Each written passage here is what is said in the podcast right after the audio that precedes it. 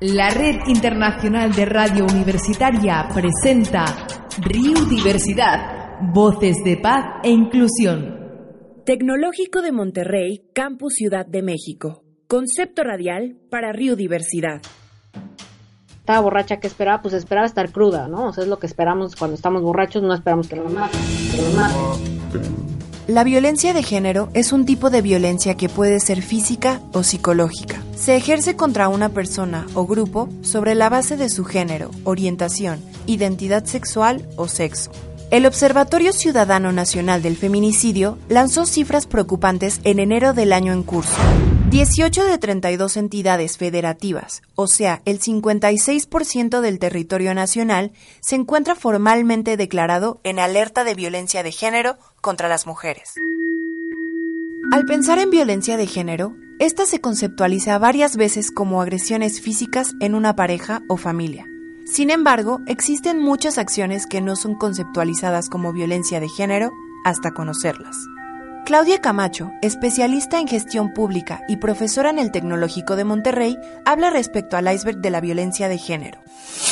Eh, se menciona la figura del iceberg porque, como todos sabemos, un iceberg solo se le ve la punta en el mar, pero en realidad es un pedazo enorme de hielo y la parte más grande y más fuerte del iceberg está abajo, es lo que no vemos. Entonces, el iceberg de la violencia de género es una forma de representar que la violencia que vemos de género es solo muy poquita a comparación de todo lo que la sostiene. Uno de los aspectos más importantes y polémicos en cuanto a la violencia de género es la educación. ¿De qué manera esta contribuye al esparcimiento de la falta de respeto, Diana Correa, especialista en derechos de la infancia y profesora en el Tecnológico de Monterrey, habla al respecto. La educación que recibimos en casa y esto se puede reforzar idealmente, ¿no? Sería este para beneficio de la sociedad en la escuela. Y entonces hay, hay como, le podemos llegar de diferentes formas. Yo creo que es muy, muy importante lo que podemos hacer desde la universidad, desde la preparatoria o eh, educación primaria, para poder un poco dejar o, romper este ciclo de normalización.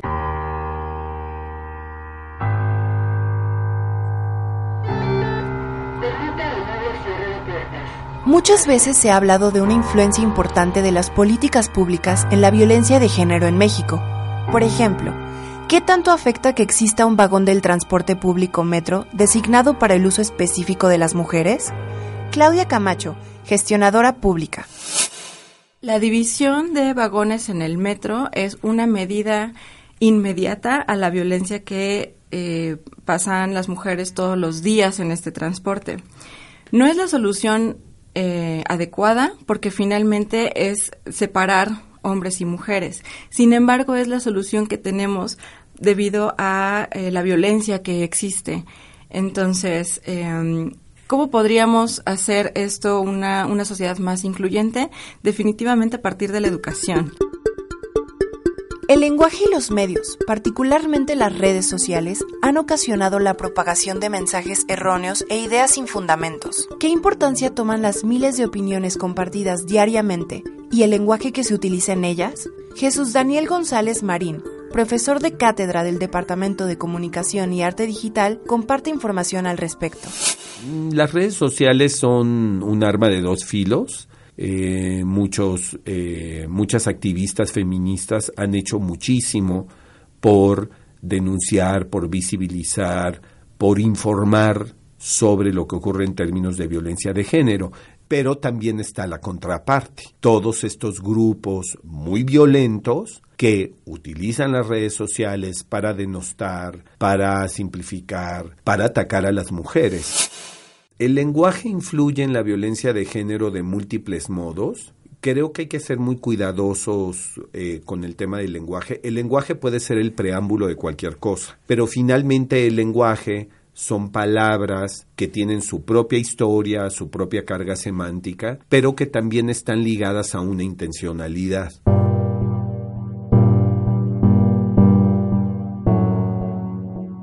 Cada vez son más los feminicidios que suceden al día. Cifras alarmantes en cada reporte. Nueve mujeres asesinadas al día.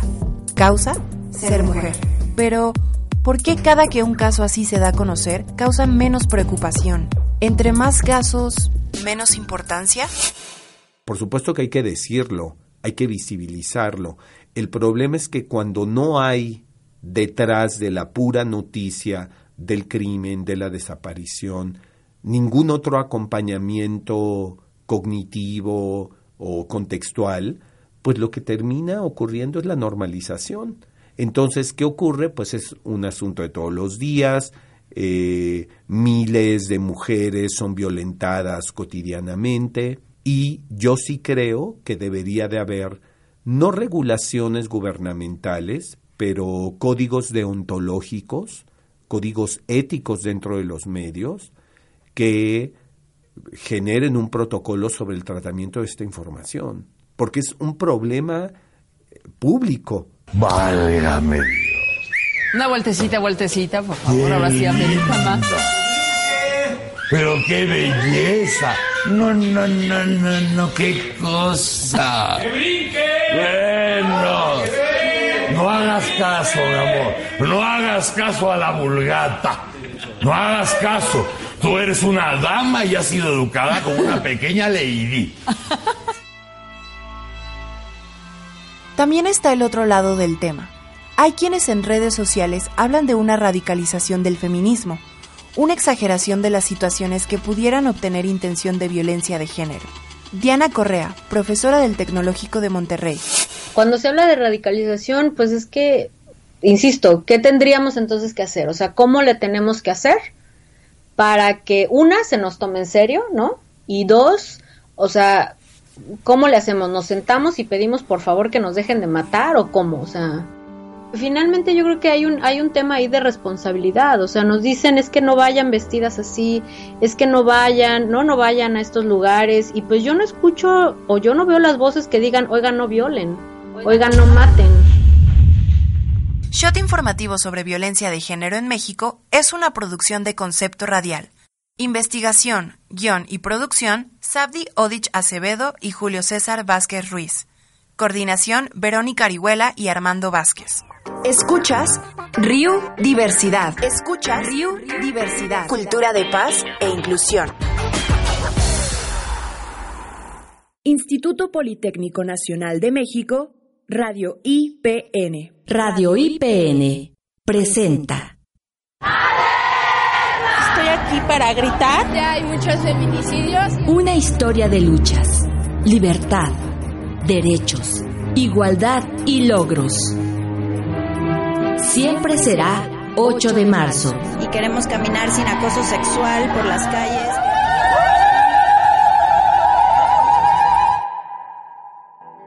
Las mujeres mexicanas vivimos tiempos complicados para nuestra seguridad. De acuerdo con datos del Secretariado Ejecutivo del Sistema Nacional de Seguridad Pública, en el país se registraron 2.314 feminicidios de enero de 2015 a septiembre de 2018. En el 2015 hubo 407 feminicidios. En 2016 fueron 585. En 2017 la cifra incrementó a 715 y hasta el noveno mes de 2018 se registraron 607, lo que indica que la tendencia se mantiene al alza.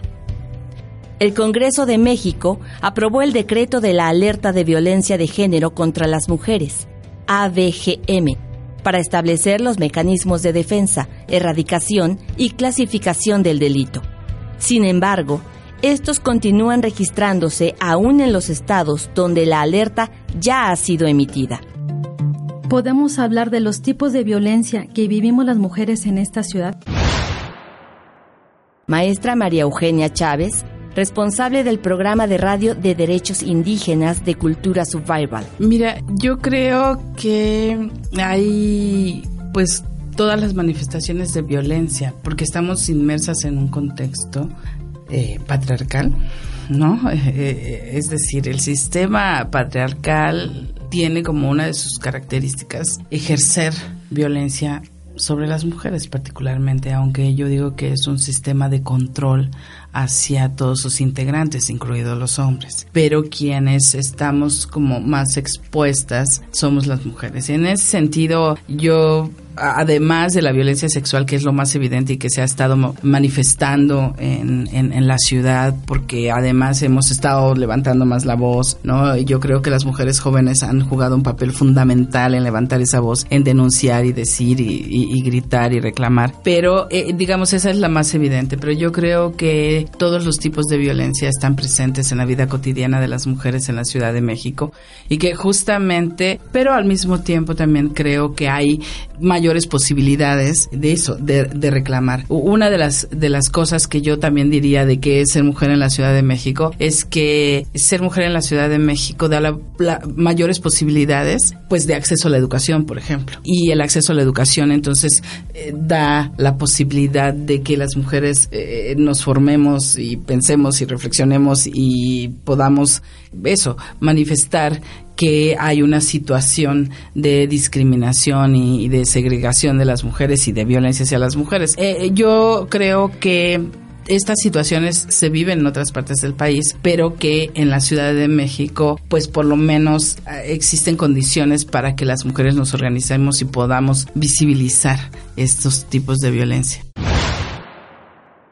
Licenciada Mariana Hernández Nolasco jefa de departamento del Programa de Asuntos de la Mujer y de Igualdad entre Mujeres y Hombres de la Comisión Nacional para los Derechos Humanos. Por parte de la Comisión Nacional de Derechos Humanos realizamos un monitoreo continuo de diversa legislación respecto de los derechos de las mujeres. Uno de los temas que se revisan son los tipos y modalidades de violencia que se encuentran regulados en las leyes de acceso de las mujeres a una vida libre de violencia. Dentro de este monitoreo advertimos que, como se ha comentado, la violencia comunitaria y la violencia social se encuentran regulados en todas las entidades federativas así como en la legislación general, como una de los tipos o modalidades que afectan a la vida de las mujeres. Es decir, es la violencia en contra de las mujeres desde el ámbito comunitario es algo que está reconocido por parte del Estado mexicano, que es independientemente de donde uno se ubique, existe en México, por un lado. Y también dentro de la definición de violencia feminicida que establece la Ley General de Acceso, ahora que estaba comentando mi compañera de Ciesas, una de las características que la Ley General señala es la permisividad por parte del Estado Estado, pero también el que la sociedad lo permita, ¿no? Entonces, esa combinación de que las instancias gubernamentales no ejerzan su trabajo respecto a la prevención, atención y sanción de la violencia contra las mujeres, más la naturalización por parte de la sociedad de estas conductas, es lo que finalmente muchas veces lleva a la violencia feminicida.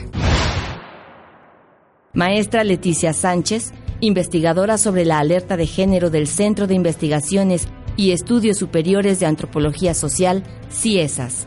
La violencia es un constructo social, histórico, cultural, ¿no? Y que está atravesado por muchas razones. Y una de ellas es la violencia comunitaria, que es en la que me gustaría enfocar porque esta es aquella que es ejercida por la sociedad en su conjunto, las instituciones, entre otras mediante estereotipos, los medios de comunicación y esta tiene diversas expresiones, ¿no? Que hace que en el espacio público las mujeres vivan acoso sexual, agresiones físicas, eh, agresiones verbales, incluso, bueno, violaciones sexuales y expresiones de feminicidio, que es la máxima expresión de este conjunto de violencias, ¿no? Entonces esta sería como uno de los hallazgos que he tenido en mi investigación, este continuum de terror femenino que está plasmado en la cotidianidad, se vive en los cuerpos de las mujeres, pero también en las instituciones. Y por instituciones entiéndase desde el Estado, desde el sistema de justicia, entre otras, los medios de comunicación, las escuelas, ¿no? Entonces yo creo que eso es parte de, de lo que yo podría abordar, cómo la violencia está tan atravesada en la cultura, ¿no? Bien, también hemos hablado de que las mujeres se pueden unir de diversas maneras y una de esas es el arte, la música. En este caso vamos a escuchar a Batallones Femeninos, un grupo de Ciudad Juárez, Ciudad de México y Estados Unidos, quienes cantan Mujer Guerrera para apoyar la búsqueda de justicia de las madres de mujeres desaparecidas.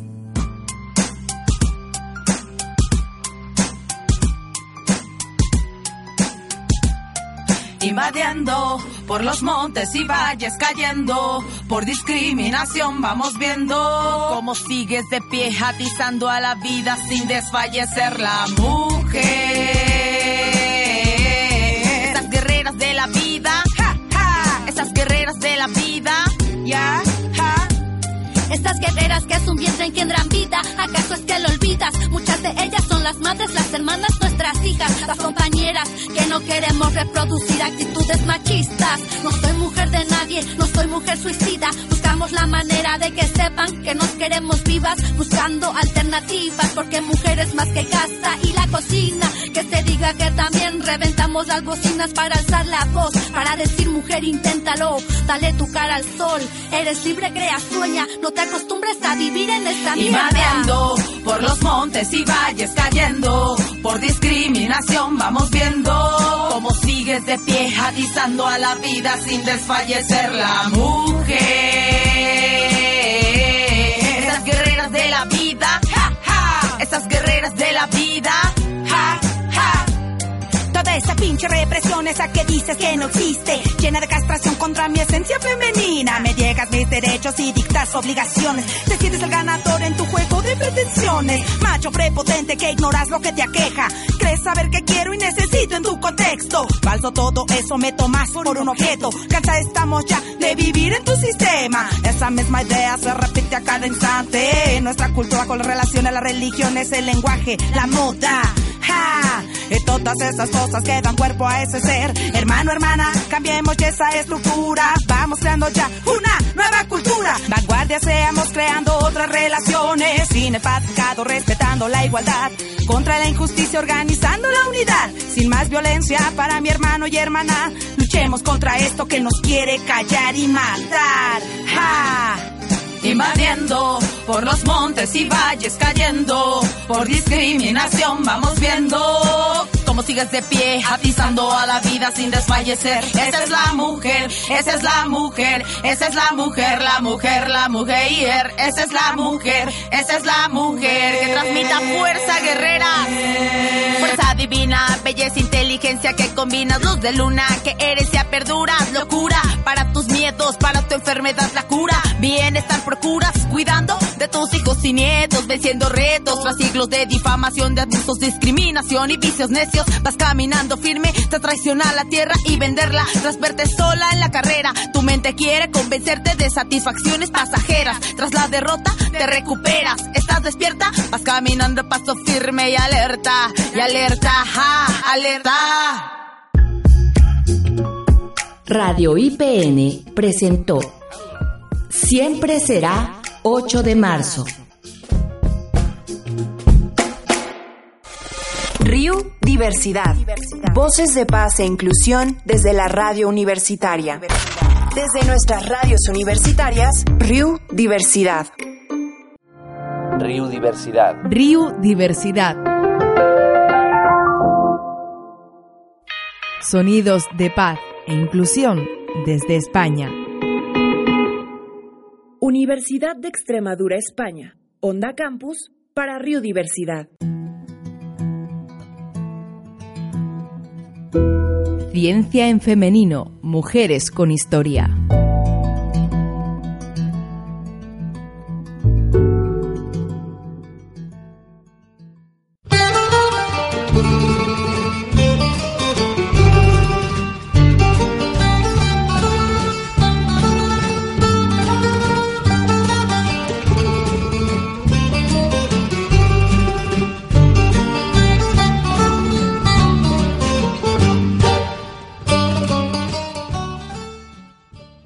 Bienvenidos. Hoy vamos a hablar de una mujer que tuvo la suerte, más bien la necesidad, de trabajar en un campo científico que no estuvo vedado a la mujer. Me refiero a la didáctica o la pedagogía. Y desde el siglo XVIII se, se entendió que a las mujeres había que darles también cierta formación. Se creó por toda Europa una gran red de escuelas de niñas y para las escuelas de niñas hacían falta maestras y eso dio pie a que entrasen las mujeres en este ámbito. Hay que decir que, claro, que en este momento las escuelas de niñas no tenían el mismo programa que las de niños. A las niñas se les enseñaba las labores típicas de su sexo, a cocinar, a cuidar a los niños, a bordar, a coser, a diseñar vestidos, y, y bueno, y en el rato libre que quedaba, a rezar, a leer, escribir y a contar, nada más. En fin, en este humildísimo ámbito entraron las mujeres como maestras y se crearon, escuelas normales para formarlas. Y es donde mm, tendrá protagonismo nuestra autora. Se llamó María Montessori, italiana, que nació un 31 de agosto de 1870 en Cerabelle, un pueblo italiano, precisamente el mismo año en el que el rey Víctor Manuel de Piamonte se declaraba rey de Italia y unificaba todo el territorio. Un año de grandes esperanzas para Italia. Nació en, una, en el seno de una familia de ideas liberales, pero liberales muy moderadas. Su padre era militar, había participado en la guerra que llevó a la unificación de Italia, y su madre era moderadamente culta, al menos procedía de una familia con científicos en sus filas. Esto fue lo que permitió que mm, no se conformaran con esa educación femenina que les he contado antes. Y en el año 1882, cuando María tenía 12 añitos, se trasladaron de ese pequeño pueblo a Roma, con la idea de poder mandar a su hija a un colegio de señoritas de más nivel, mm, de señoritas de la burguesía que ya aprendían algo más que a coser y a cocinar. Bien, eh, Allí estudió María Montessori muy exitosamente, pero claro, de cara al futuro había un problema. El padre lo que quería es que María estudiara en una escuela normal para maestras y fuese maestra, que era la única profesión liberal accesible a las mujeres en ese momento. Pero a María eso de andar enseñando a las niñas a cocinar y a cambiar pañales le parecía una cosa horrorosa y no quería. Ella quería ser científica, le gustaban las matemáticas, la medicina, la biología, este tipo de cosas, ¿no? Pero su padre ni hablar. El caso es que tuvieron unos años de conflicto y al final, en 1884, con 14 años, se matriculó en una escuela preparatoria para las escuelas de ingeniería. No era exactamente lo que le gustaba, pero es que era el único sitio donde consiguió matricularse. El problema es que era la única niña que había en la escuela. Todos los demás eran chicos. Y el ambiente debió ser muy desagradable, porque María, que era una mujer dispuesta a pasar por lo que fuera con tal de formarse, solo aguantó un año. Al año dejó los estudios. Y claro, en casa, pues nuevamente las presiones para que se hiciera maestra. Pasaron unos años de disputas con los padres y al final, en 1892, cuando ya se había abierto parcialmente la puerta de las universidades italianas a las mujeres, María, con 22 años, mm, bastante más tarde que la edad a la que le hubiera correspondido entrar, consiguió aprobar los exámenes de acceso a la Facultad de Medicina. Esto mm, le supuso un gran éxito, claro, pero también la ruptura con su padre, que de hecho estuvo varios años sin hablarse siquiera con él.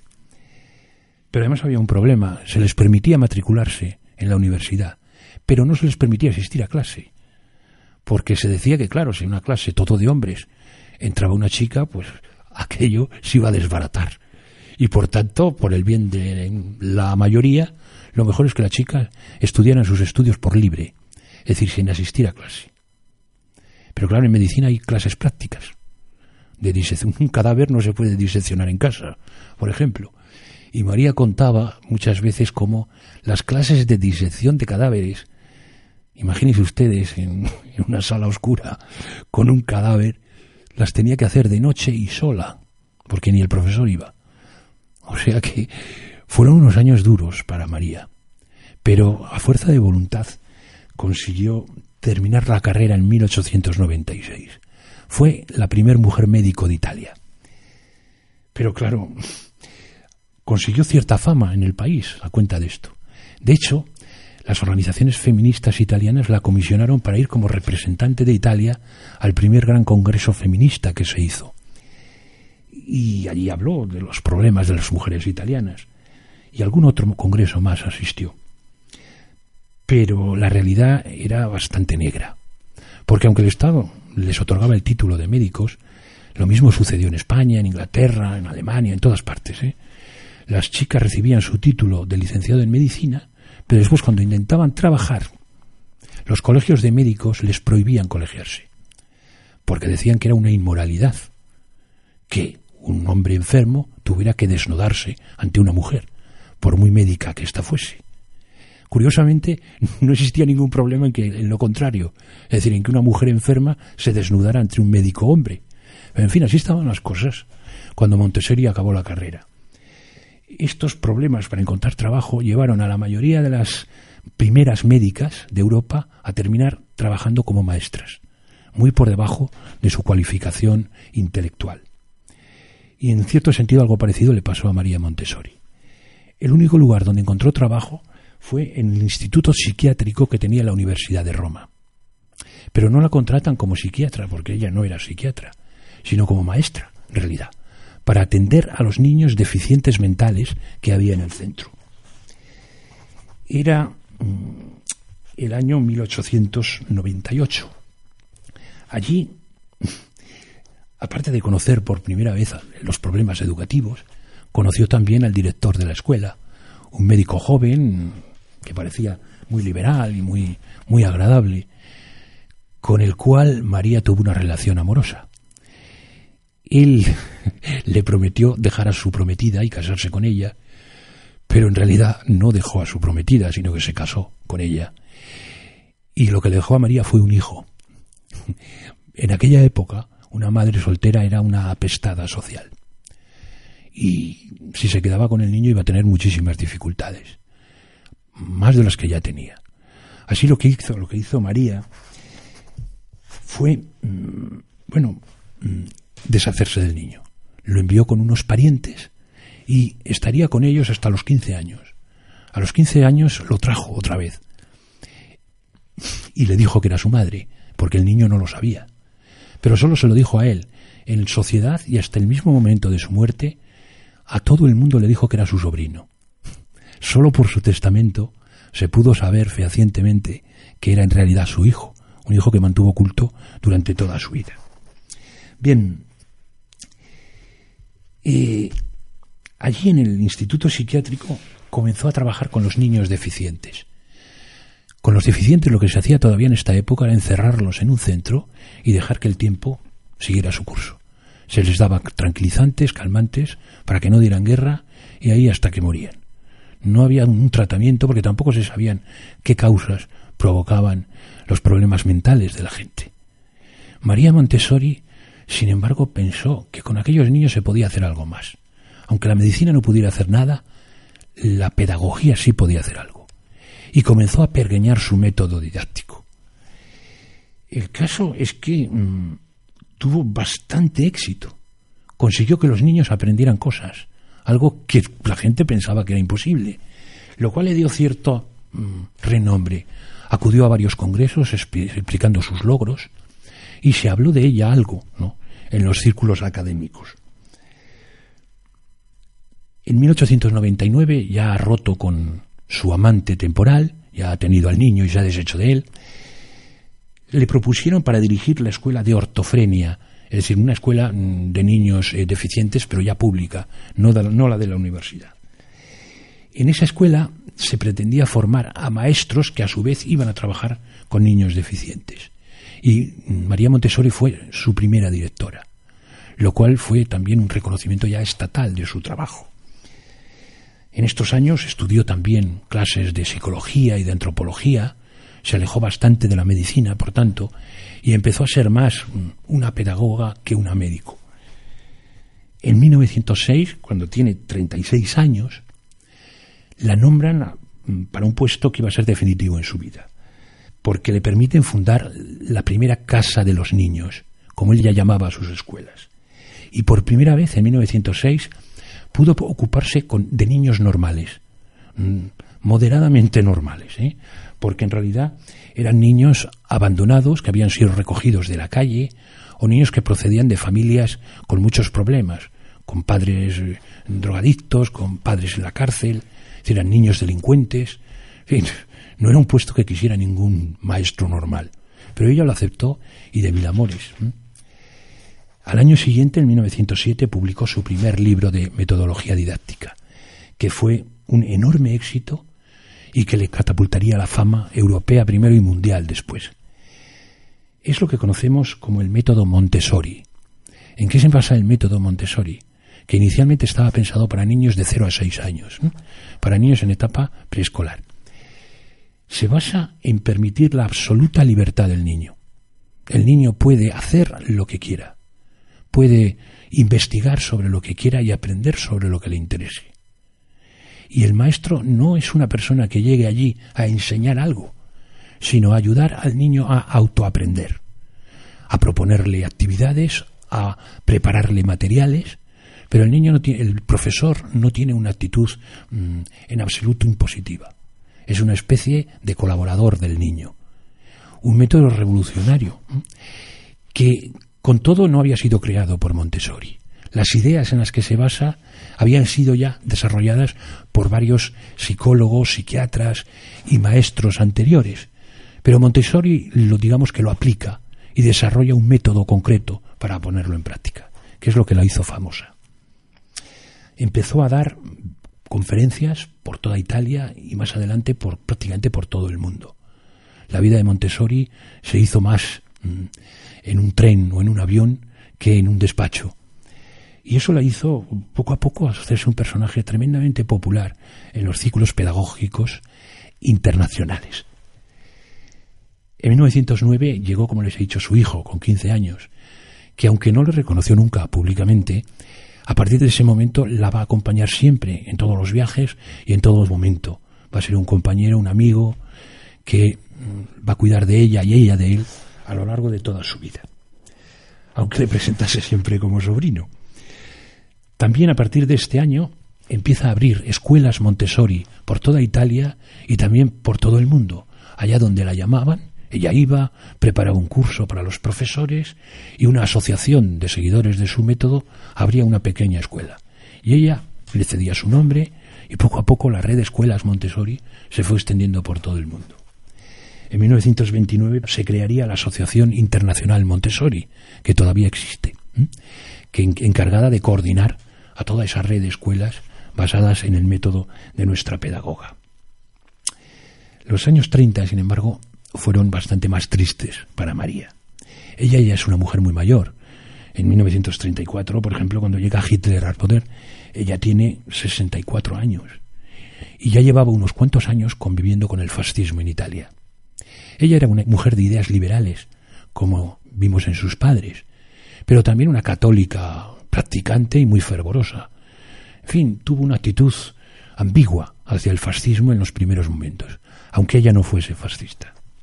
Pero claro, hubo un momento en el que su método, basado en la libertad del niño, era no solo distinto del que proponían los fascistas, a quienes les gustaba la escuela militar, con metodología castrense, sino que es que era opuesto, con lo cual terminó enfrentándose con Mussolini, y el cual cerró todas sus escuelas. Y ella tuvo que huir del país, escondida y con documentación falsa.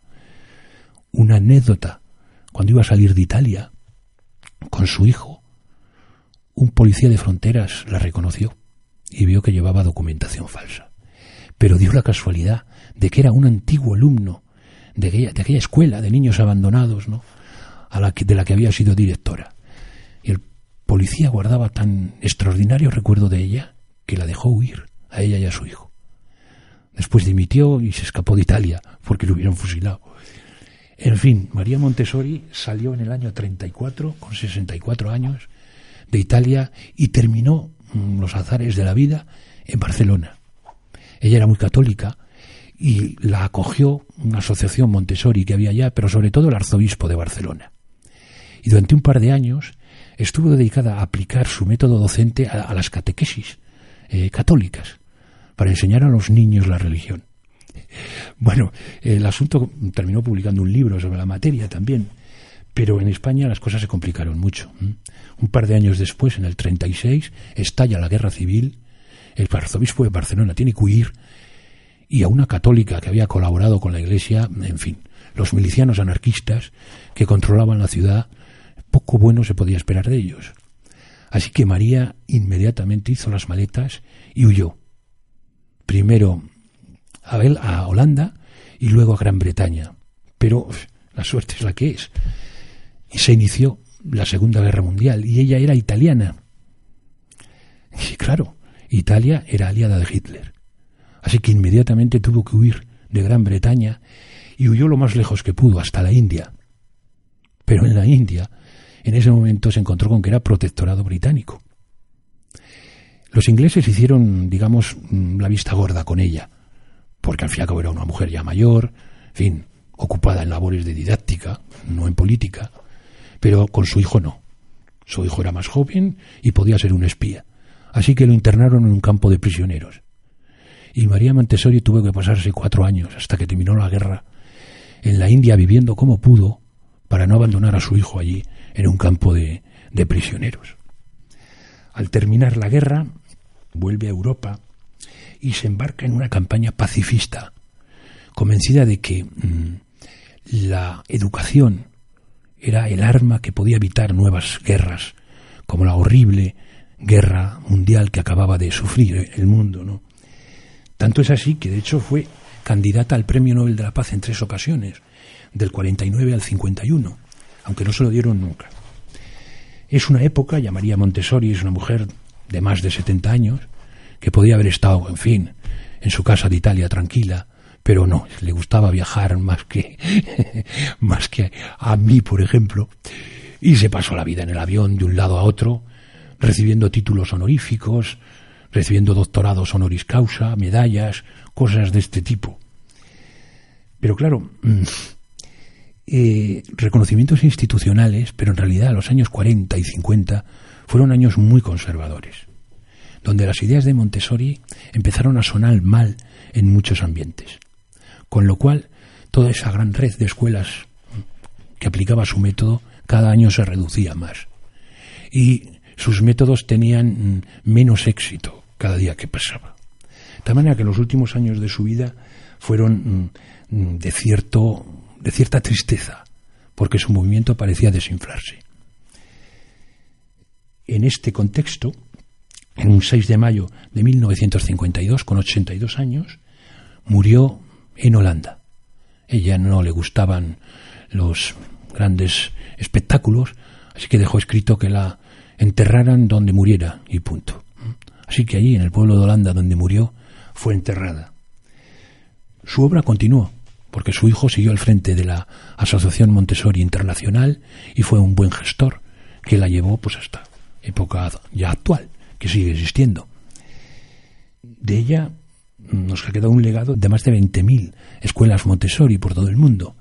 Y sus ideas sobre la libertad del niño a la hora de aprender, el maestro como coordinador, han, tuvieron un enorme éxito en los años 60 y 70. Y en cierto modo han alumbrado una parte importante del sistema educativo que ahora tenemos. La imagen, la vieja imagen del maestro sin más metodología didáctica que, el, que la colleja, ya no tiene cabida y los niños se educan en un ambiente muy diferente que el que conoció María Montessori cuando empezó a trabajar. Y este probablemente sea su gran legado. Nada más. Muchas gracias.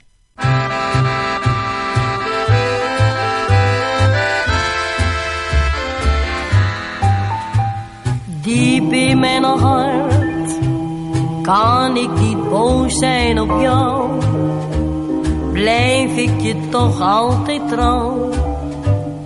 Dat mag je heus wel weten. Diep in mijn hart is er maar één dat Estás escuchando la Radio Internacional Universitaria. Río Diversidad. Río Diversidad. Universidad Nacional de Avellaneda, Radio UNDAD.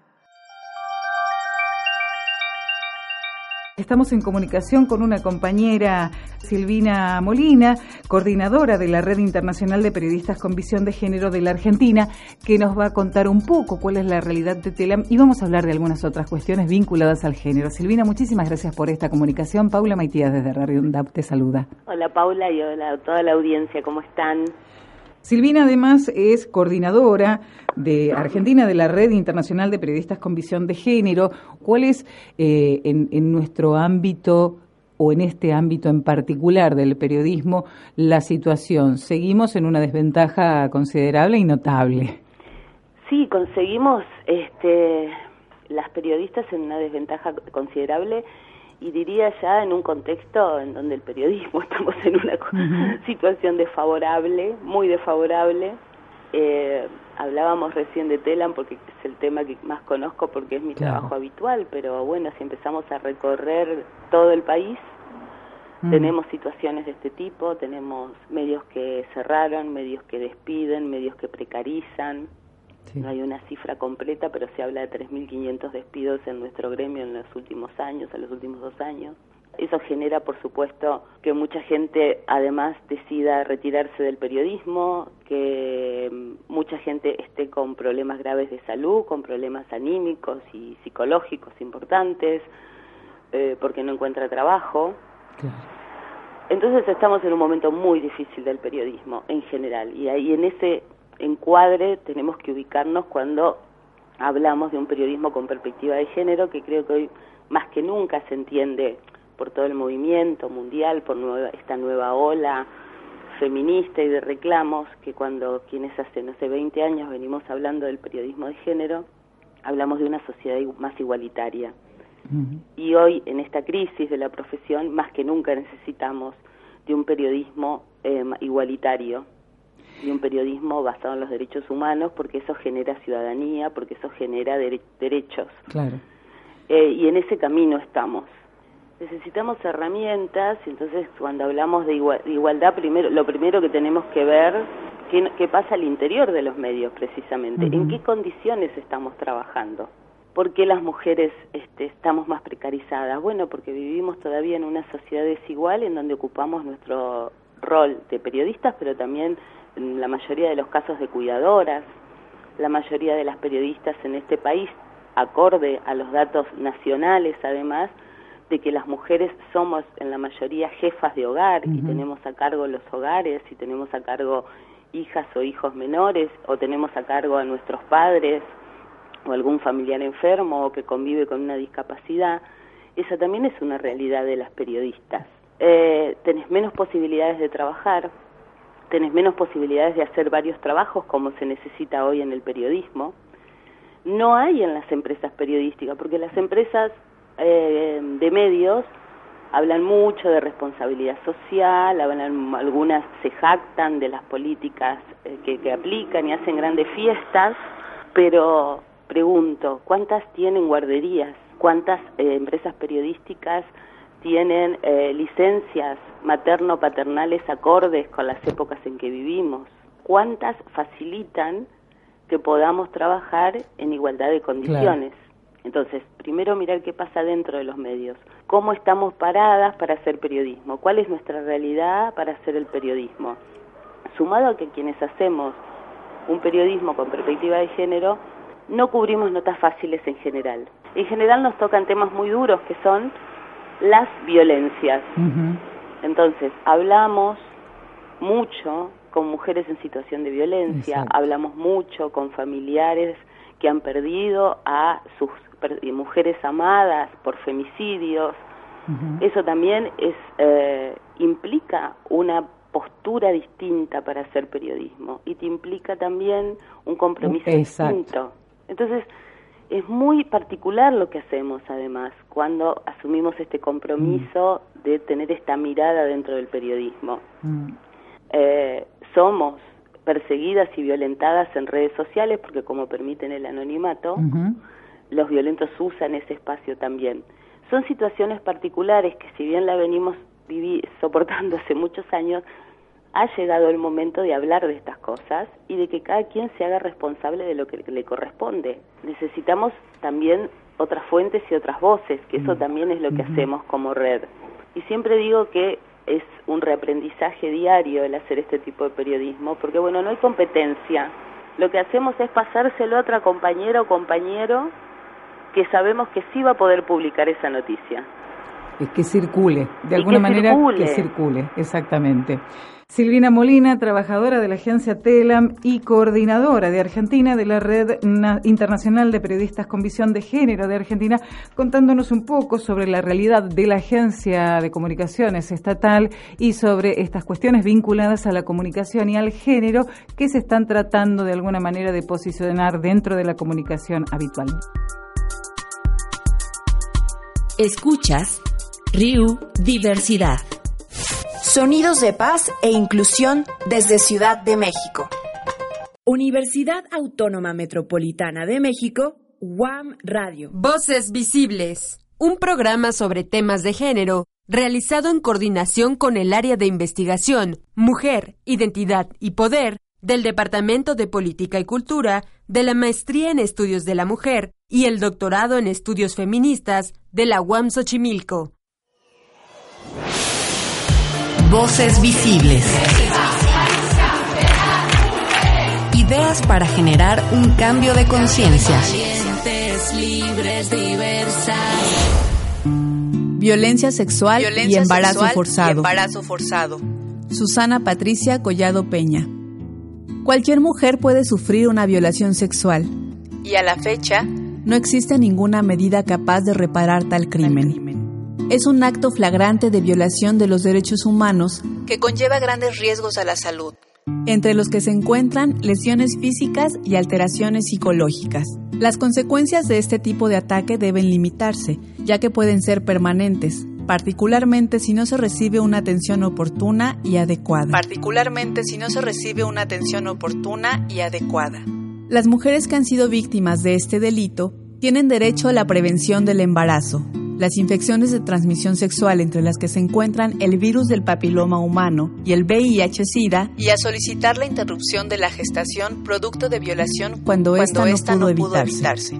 Diferentes estimaciones indican que después de un ataque sexual, la probabilidad de un embarazo producto de violación es entre 10 y 30%, mientras que el riesgo de adquirir infecciones de transmisión sexual es del 10 al 20%. Es por ello y por ser una violación a los derechos humanos, que los casos de violación sexual deben entenderse como urgencias médicas y requieren atención inmediata. Y requieren atención inmediata. Con independencia de la capacidad socioeconómica o de la nacionalidad de la víctima y sin exigir condición previa para su admisión.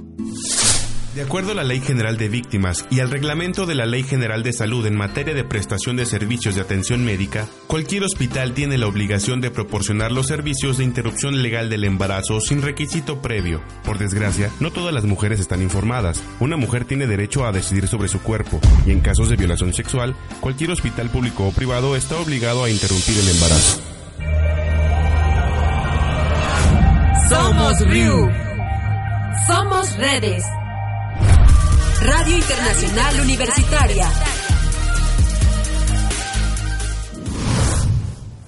En México, el personal de salud está obligado a estabilizar, reparar daños y evitar complicaciones a través de evaluar y tratar las lesiones físicas, promoviendo la estabilidad psicológica de la persona agredida. La atención médica básica en violencia sexual incluye la oferta de anticoncepción de emergencia, independientemente del día del ciclo menstrual en el que haya ocurrido la agresión, y la profilaxis para VIH-Sida y el resto de las infecciones de transmisión sexual. Así, las mujeres en edad reproductiva que han sufrido una violación deben recibir asesoría acerca de las diferentes opciones de anticoncepción de emergencia disponibles para prevenir un embarazo forzado. Para prevenir un embarazo forzado.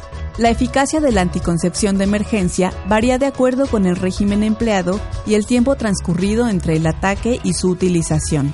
Debido a esto, el sangrado menstrual se presentará en la fecha en la que se esperaba para ese ciclo, o bien hasta 21 días después de haber tomado el tratamiento. De no suceder así, debe descartarse la presencia de embarazo mediante la realización de un estudio en sangre llamado determinación sérica cuantitativa de fracción beta de hormona gonadotropina coriónica humana un valor igual o mayor a 5 miliunidades internacionales por mililitro indica embarazo y la necesidad de buscar ayuda especializada. Y la necesidad de buscar ayuda especializada. En aquellos casos de embarazo por violación, la mujer puede solicitar su interrupción legal, continuar con la gestación y dar al producto en adopción al nacimiento o bien conservarle para su crianza. En ambos casos, el embarazo se considerará de alto riesgo y amerita, un, control prenatal, correspondiente. El aborto por violación está permitido en las 32 entidades federativas de nuestro país y gracias a las últimas modificaciones a la Ley General de Víctimas y a la norma oficial mexicana NOM 046, violencia familiar, sexual y contra las mujeres, criterios para la prevención y atención, las mujeres mayores de 12 años de edad pueden solicitar la interrupción del embarazo producto de violación. Solo mediante una solicitud por escrito bajo protesta de decir verdad en todos los servicios de salud públicos dentro del territorio nacional. Estás escuchando la Radio Internacional Universitaria. Sonidos de paz e inclusión desde Ciudad de México. Hola amigas y amigos de Somos Riu Diversidad. Les doy la más cordial bienvenida a Música en Movimiento. Los saluda Armen desde el TEC de Monterrey, Campus Ciudad de México. En esta ocasión les presento a Marilina Bertoldi, nacida en la provincia de Santa Fe, Argentina, y que anteriormente formó parte de la banda Marilina con Orquesta. El rock está vivo en otras cabezas, otros cuerpos, otros sexos. Sigue siendo un hecho contracultural. Marilina Bertoldi es rockera de origen, alquimista de sonidos y activista en pro de los derechos de la mujer. Con cuatro nominaciones a los premios Gardel, otorgado por la Cámara Argentina de Productores de Fonogramas y Videogramas, Marilina subió al podio con el álbum ganador Prender un Fuego. Escuchemos a Marilina Bertoldi con su canción Fumar de Día.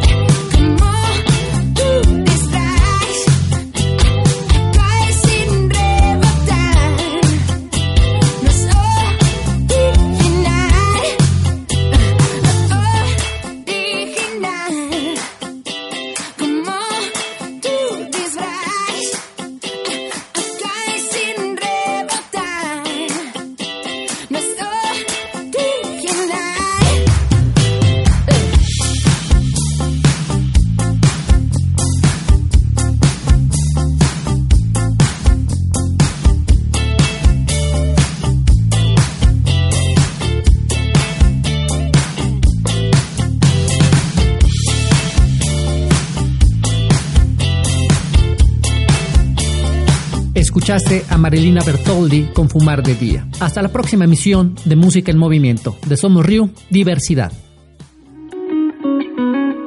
Desde nuestras radios universitarias, Río Diversidad